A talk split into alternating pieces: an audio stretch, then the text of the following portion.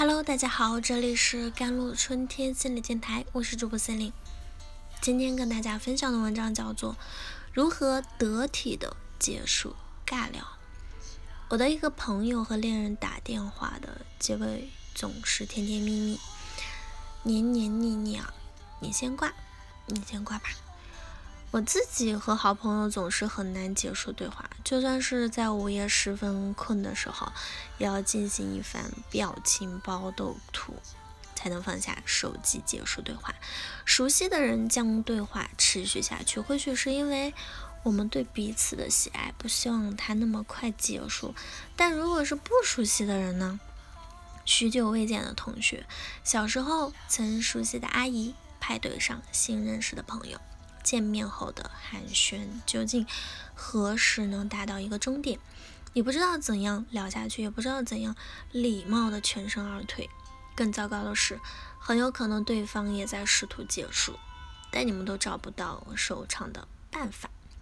在一项2021年3月1日发表在美国科学院啊院刊的研究中，研究人员通过深入了解。对话者的想法，去判断他们对某次对话持续时长的感受。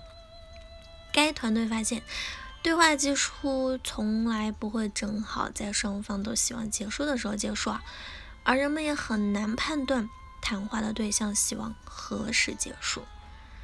美国哈佛大学心理学博士 Masterini 和同事做了两项实验，来研究人们在对话中的心态。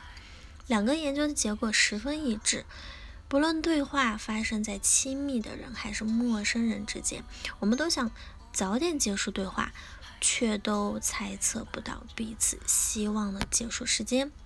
只有百分之二的对话在双方都希望的时间点顺利结束，百分之三十的对话在谈话这一方希望的时间结束。大约一半的谈话中，两人都希望对话更早结束。平均而言，参与者希望的谈话时间大约是实际谈话时间的一半。也就是说，大部分的推推对话比预期的更长。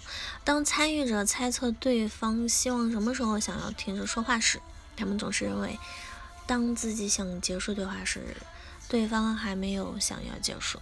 参与者认为的搭档希望结束的时间，比搭档自己希望结束的时间。要长六分钟左右。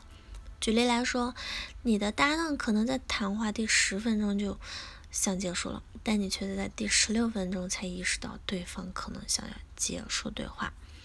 谈话是相互协作的优雅表达，但因为我们不知道何时结束，而消磨掉了它原本的乐趣之处。既然猜不透彼此想在什么时候结束，不如直接规避掉过多的尬聊。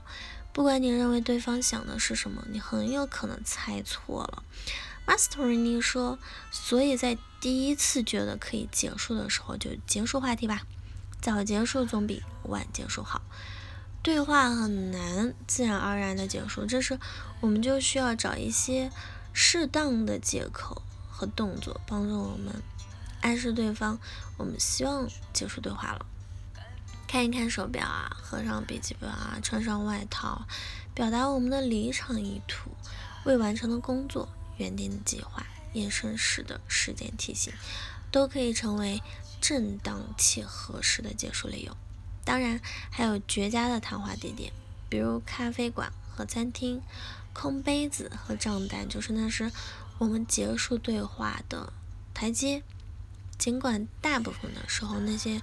无奈中不得不进行的对话总是令人不耐，但对话在我们想要的时候或更早结束，真的是一件好事吗？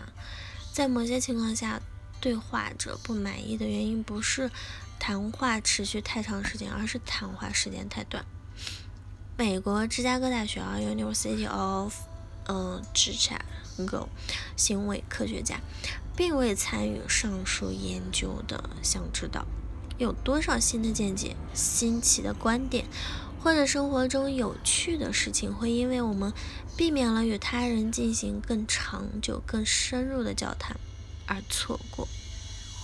规避尬聊的另外一个方法，可以是坚持一下，期待它成为一段更积极有趣的对话。对我来说，让我感到尴尬的情况，往往是对方不断的抛出新的观点，而我却不想继续。但这时仔细听一听，并给予自己的反馈，说不定能让我更加的了解对方，让我们的观点不断的发生碰撞，而这或许就是获得一个新朋友的契机。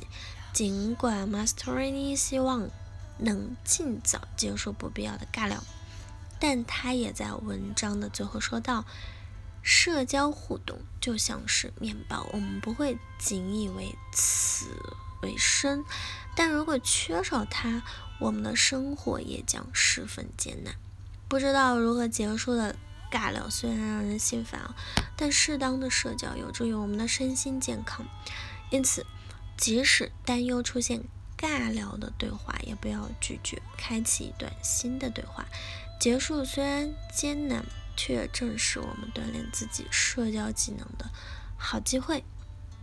好了，以上就是今天的节目内容了。